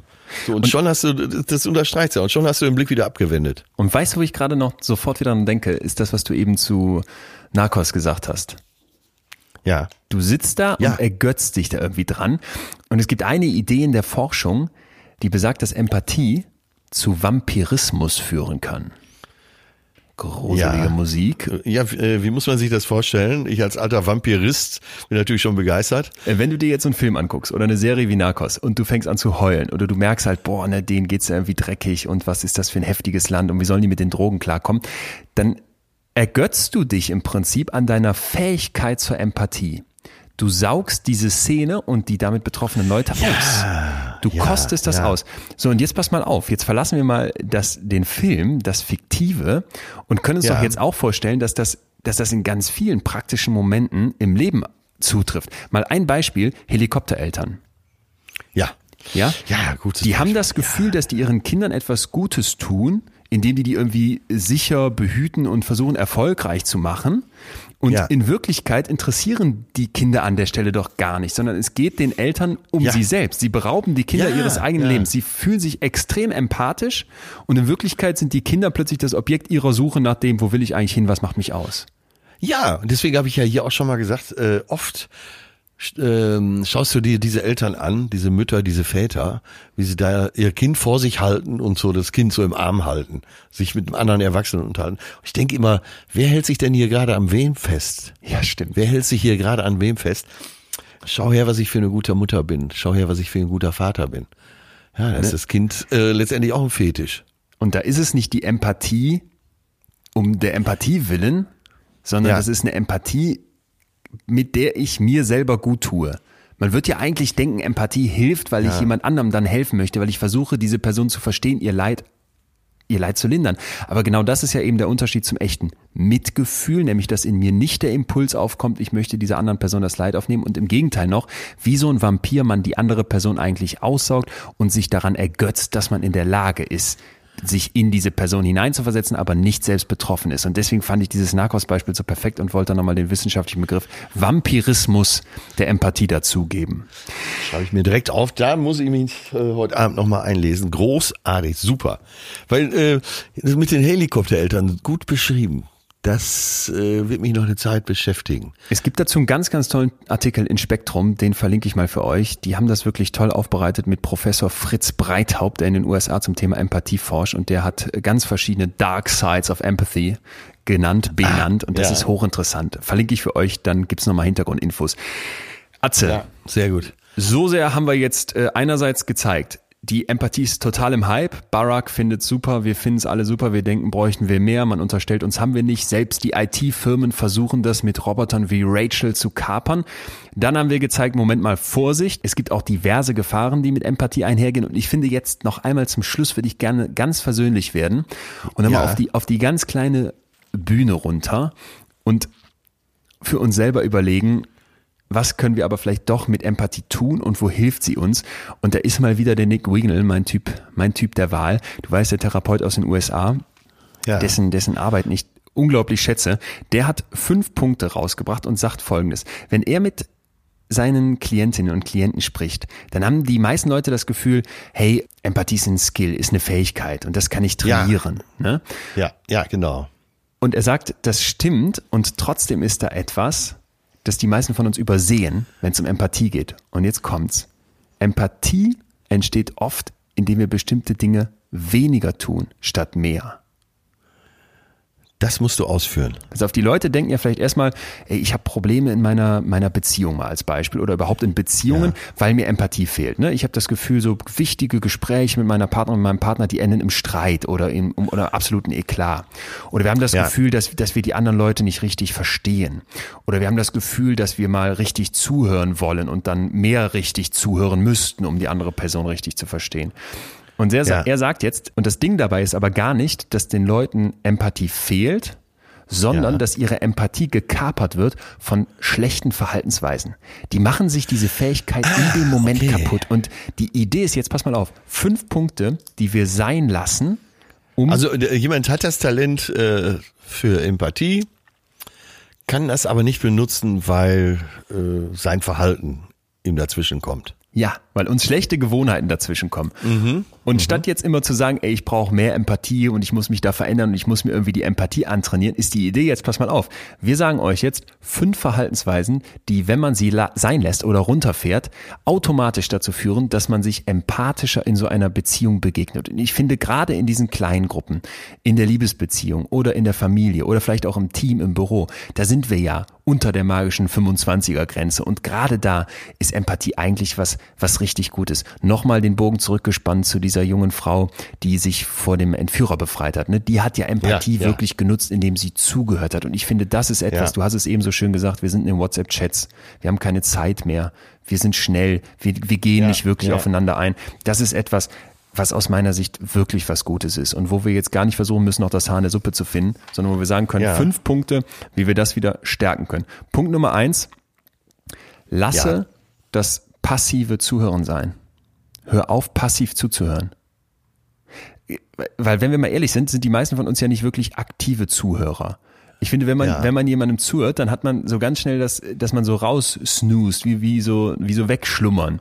Ne? Du, du, du fängst direkt an, dass du irgendwie wieder in deinen eigenen Gedanken bist. Ich habe mich schon oft dabei erlebt, dass mir jemand was erzählt und dann merke ich plötzlich, ich höre gar nicht richtig zu, sondern ich denke dran, was morgen noch abgeht oder auch äh, vielleicht über diese Person nach, die mir gerade was erzählt. Aber was sie sagt, höre ich gar nicht richtig, verstehe ich gar nicht ja, richtig. Kennst ja, du das? Ja, ja.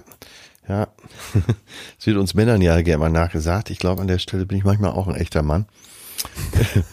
Also passives Zuhören ist, wenn die Aufmerksamkeit ja. auf uns gerichtet ist und aktives Zuhören ist, wenn die Aufmerksamkeit auf mein Gegenüber gerichtet ist. Ja, verstanden. Ja, und, und das. Ja, also äh, aktiv zuhören oder lieber abbrechen. Ja, das ist eigentlich ein guter Punkt. Oder lieber abbrechen. Weil in dem Moment, ja. wo du nicht aktiv zuhörst, kannst du gar nicht verstehen, wirklich begreifen, was dir gerade erzählt wird. Ernst Hemingway hat so schön gesagt, um hier mal äh, Zitatsjob Job zu übernehmen. Wenn mhm. Menschen reden, dann höre komplett zu. Die meisten Leute hören nie zu. Und, und und so brachial das jetzt klingt, ich finde, da ist echt was dran. Wann hörst du mal wirklich richtig einer anderen Person zu? Wann guckst du die an? Wann guckst du in deren Augen? Wann versuchst du die wirklich zu verstehen?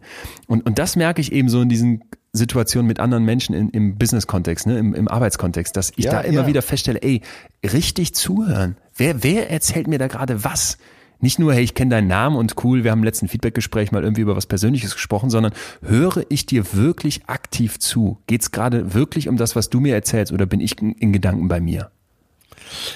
Ja, ich, äh, ich mache mir gerade die Notiz, hör zu, schreibe ich mir. Das, ich weiß nicht, ob ich es mir irgendwo hintätowiere, aber äh, aufschreiben werde ich es mir alle mal. Hör zu, ja, genau ja. darum geht's. Beziehungsweise hör auf, passiv zuzuhören. Wir wollen ja hier Punkte sagen, die wir nicht mehr machen.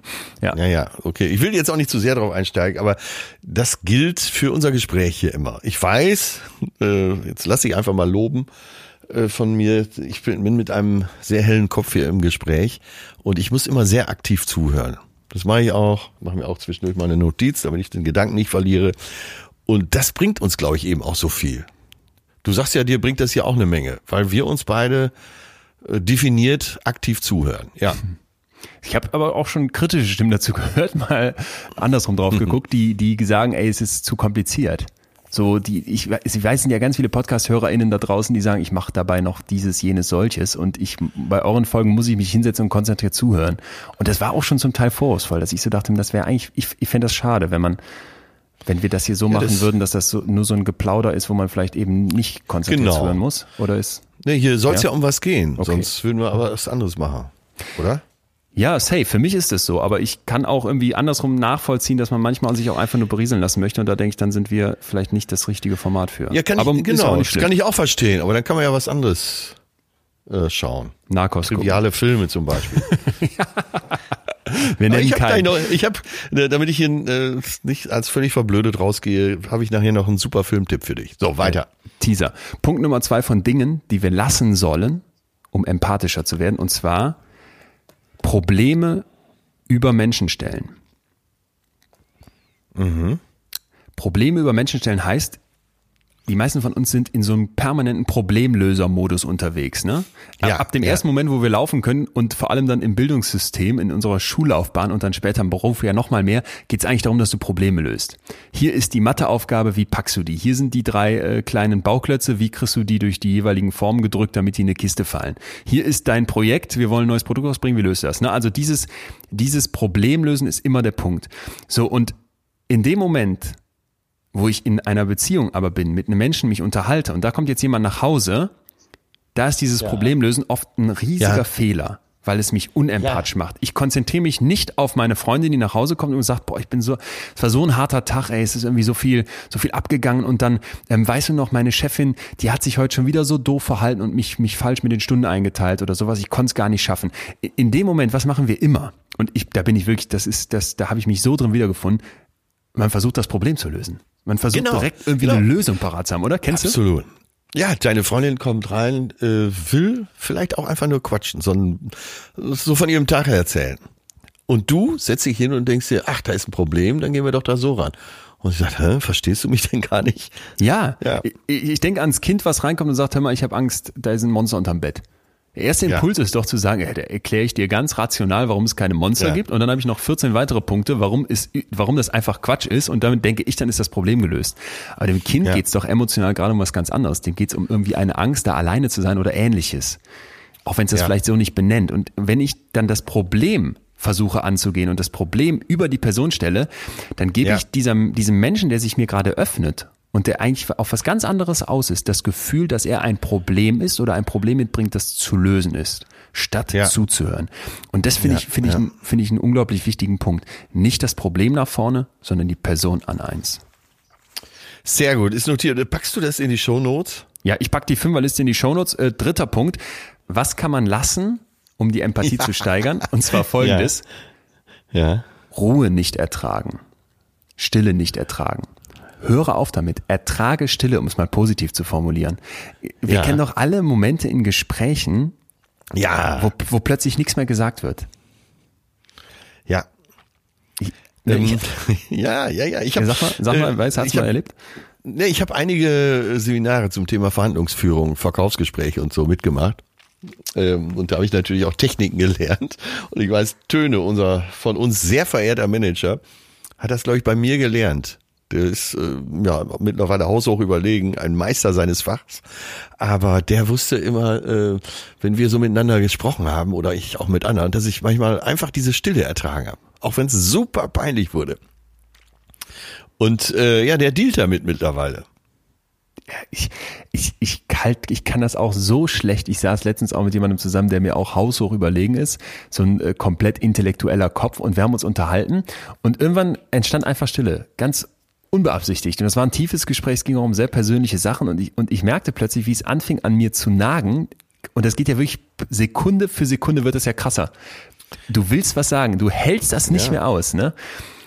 Da brauchst du echt Arsch in der Hose. Äh, da brauchst du echt Arsch in der Hose. Und ich, ich finde, wenn man jetzt mal überlegt, was denkt man, wie ein empathischer Mensch handelt, der versucht diese, diese Stille wegzubekommen, weil der denkt jetzt gerade, verstehen wir uns nicht mehr, stimmt ja. dir was nicht, ich will doch, dass der andere, genau. ne, und ich muss doch genau. sensibel sein und jetzt muss ich irgendwas sagen, um hier diese peinlichen Momente zu überbrücken. Genau. Wer wirklich empathisch ist, weiß, dass das Gegenteil stimmt. Ruhe, ja. Stille in dem Gespräch ist essentiell für tiefe, für tiefe Kommunikation. Und, und das finde ich auch so, ein, so einen ganz wichtigen Punkt, dass du in einem Gespräch dich traust, die Ruhe auszuhalten. Ne? Anstatt dass du dann sofort mit Fragen kommst, wie mit so einem Pfefferstreuer und noch fragst, ja, äh, was meinst du denn jetzt? Oder mhm. ähm, ja, komisch, ne? oder manchmal macht man ja auch so ganz neue äh, Gesprächsstränge auf, um irgendwas zu sagen. Ist es einfach viel besser, wenn du sagst, du lässt das mal stehen.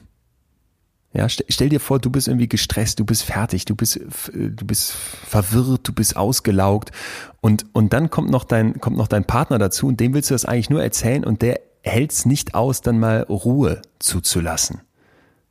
Und das finde ich ist einfach so ein wichtiger Punkt, dass du dann es schaffst, dem Gespräch auch die Chance zu geben, dass sich das mal wieder setzt, wie so eine aufgerührte Kaffeetasse, dass, dass, dass, da, dass da eben auch eine neue Klarheit wieder reinkommt. Also deswegen, wer empathisch sein möchte, bitte nicht die Ruhe unterbrechen. Bist du noch da?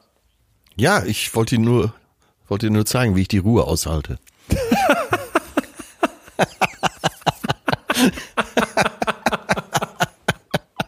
Freue ich mich seit ah, zwei ich Minuten dachte, ich drauf. Ich gerade auf mein Handy, wo ist der, wo ist der liebe Atze Schröder? Ihn hat er aufgelegt, hat keinen Bock mehr. Ähm, du hast die Ruhe ausgehalten, schön. Punkt Nummer vier. Ja? Zwei Minuten drauf gefreut auf diesen Moment. Ja, schön. Das ist dieser diebische, das ist die diebische Wünschelroute in deinem Kopf, die sowas immer sofort ja. spielt. Punkt Nummer vier. Achtung. Womit sollen wir aufhören?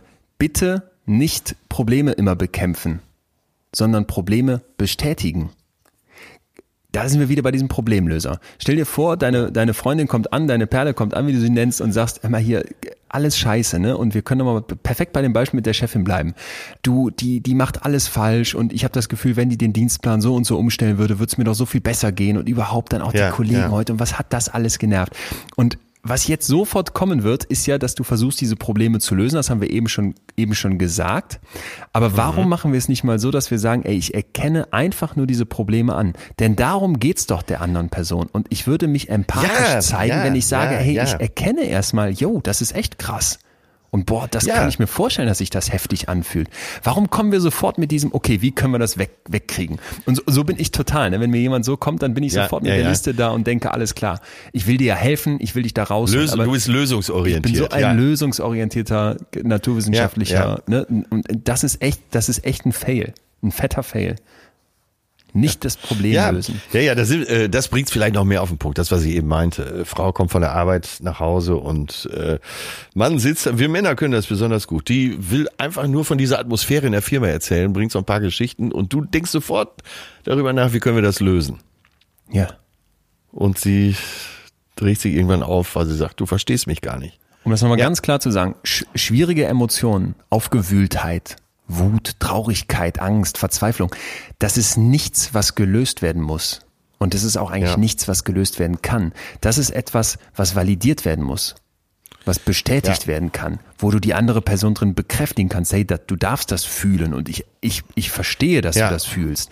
Da ich verstehe, ich dass doch, du sauer bist, ja. Genau, tausch doch mal die Perspektive, da fühle ich mich doch so viel mehr angenommen und ernst genommen, als wenn die andere Person sagt, alles klar, ich, ich versuche mal direkt dafür Abhilfe zu schaffen. Und ich glaube, das ja. ist ein ganz, ganz typischer Fehler. Wie gesagt, ich beobachte es an mir selber, aber auch an anderen Leuten. Geh drauf ein und, und ja, versuche ja. zu verstehen, was die andere Person da fühlt. Das ist aus meiner Sicht ein, ein ganz zentraler Punkt bei Empathie. Ja, ja. Last, last but not least. Letzter Punkt, ja. den wir lassen sollten, und zwar unsere eigenen Emotionen ignorieren. Ja, da sind wir ja alle immer großer Meister drin, dass alles andere jetzt erstmal wichtiger ist als die eigene Emotion. Ja. Und wer dich, wer sich selbst verstehen will, muss auf seine Emotionen hören. Und, und nicht nur das. Man könnte doch jetzt denken, wenn man an Empathie denkt, die große ja. zentrale Fähigkeit ist aber, dass ich mich in jemand anderen hineinversetzen kann, dass ich dessen, deren Gefühle begreife, verstehe. Ja. Aber was wirklich empathische Menschen können, ist, dass sie parallel auch auf ihre Gefühle achten.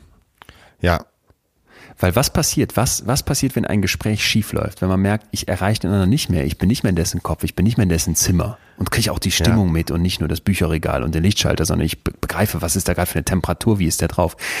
Die, die, der Nummer eins Grund dafür, dass solche Gespräche schief laufen, ist diese Abwehrhaltung. Ja, ja. also ich fühle mich attackiert und habe das Gefühl, dass ich mich jetzt gegen, gegen diese andere Person wehren muss. Vielleicht, weil ich denke, ja. ey, warum kommt denn jetzt meine Freundin nach Hause und ist, ist so schlechter Stimmung? Einmal, was, was, was ist los mit der? Warum ist die jetzt hier so bockig? Und was macht das jetzt mit mir? Ich fühle mich, ich fühle mich blöd. Und in dem Moment gehe ich vielleicht auch in eine Abwehrhaltung und sage, ich bin überhaupt nicht mehr empathisch, sondern ich sage jetzt, ey, du, das nervt mich hier gerade, dass du jetzt hier so vom Leder lässt. Und ich hatte auch einen harten Tag, ne? Und wer hört mir denn mal zu? Und der Kerngrund ja. dafür, dass wir in so eine Abwehrhaltung schalten, ist, dass wir unsere eigenen Gefühle nicht beachten. Ja. Das ist völlig normal, dass wir manchmal sagen, ich nehme nicht wahr, was ich fühle. Manchmal muss man das ausblenden oder versuchen runterzudrücken. Das ist auch okay, das hilft uns zu funktionieren. Aber gerade dann, wenn ich empathisch gegenüber jemand anderem sein möchte, ist es ganz wichtig, dass ich meine eigenen Emotionen mitbegreife.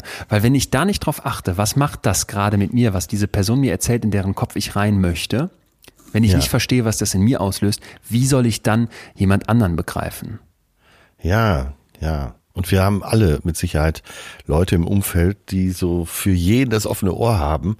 Aber du siehst, ähm, das kommt mir so gerade in den Sinn, dass es auch für dieselbe oft eine Flucht ist, sich dann lieber um die Gefühle von anderen zu kümmern, als um die eigenen. Ja.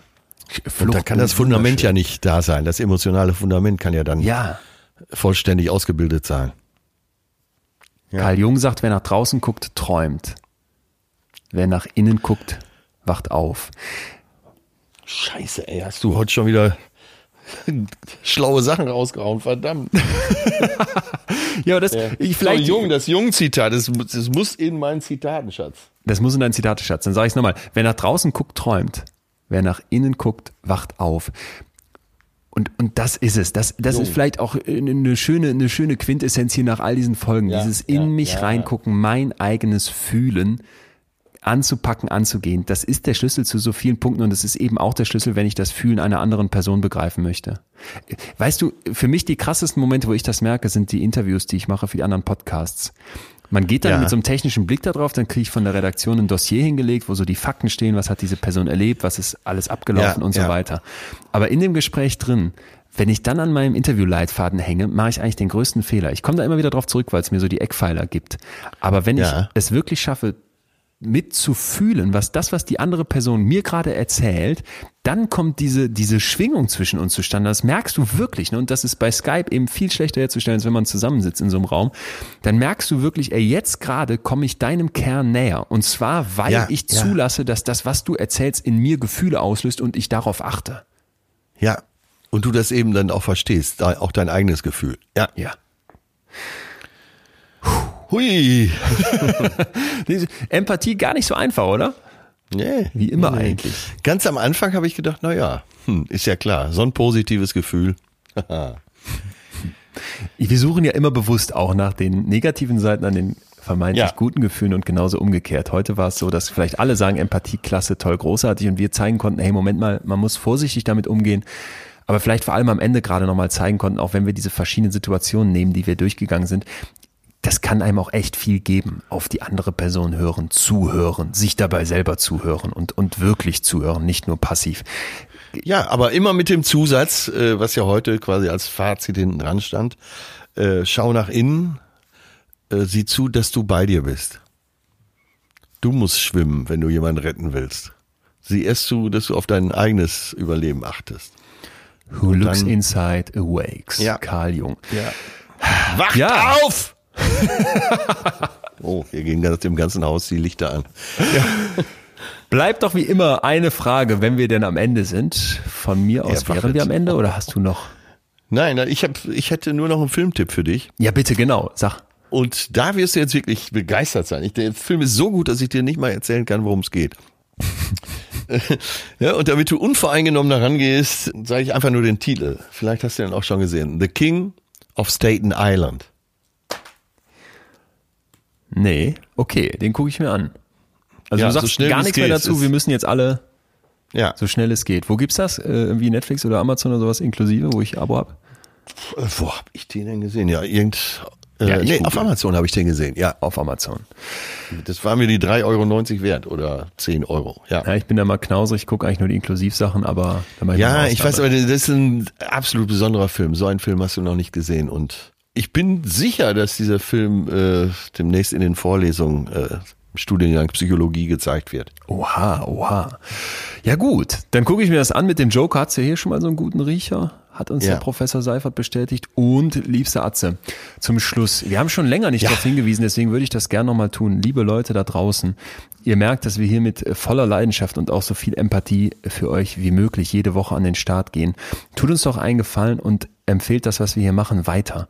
Ich habe jetzt schon von so vielen Leuten gesagt bekommen, wir hatten ja letzte Woche auch den Marvin, dessen Lehrerin es empfohlen hat, dass sie irgendwie irgendwo davon gehört haben und erst auch dachten, was für eine schräge Kombi, Psychologe, Comedian ja, und, und weiß ich nicht, was man noch für, ja, für Vorstellungen hat.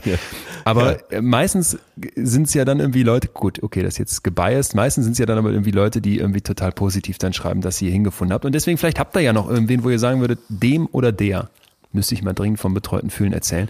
Ihr würdet uns ja, einen großen bitte. Gefallen tun, weil uns das freut, wenn hier viel, viel Input von euch ankommt und deswegen ist eine große Stichprobe natürlich super. Also freuen wir uns, wenn die Familie weiter so schön wächst und gedeiht wie bisher und falls noch nicht geschehen, klickt doch bitte jetzt auch auf Abonnieren und ja, wenn ihr mal irgendwann die Zeit hättet, uns eine kleine Bewertung dazulassen. Gerne auch mit Kritik, mit konstruktiver Kritik, freuen wir uns ja auch riesig drüber. Dann tut das doch. Schreibt das in eurer Podcast-App, verteilt ein paar Sternchen, Daumen hoch, Daumen runter. Lesen wir eigentlich alles. Weiterhin lesen wir alles. Ihr dürft uns auch mailen über post.leonwinscheid.de und sonst gerne bei Instagram schreiben. Ja, aber zum Schluss, lieber Atze. Wie immer die große Frage, was machen wir nächste Woche? Wozu darf man uns denn schreiben? Hast du einen, hast du einen Wunsch?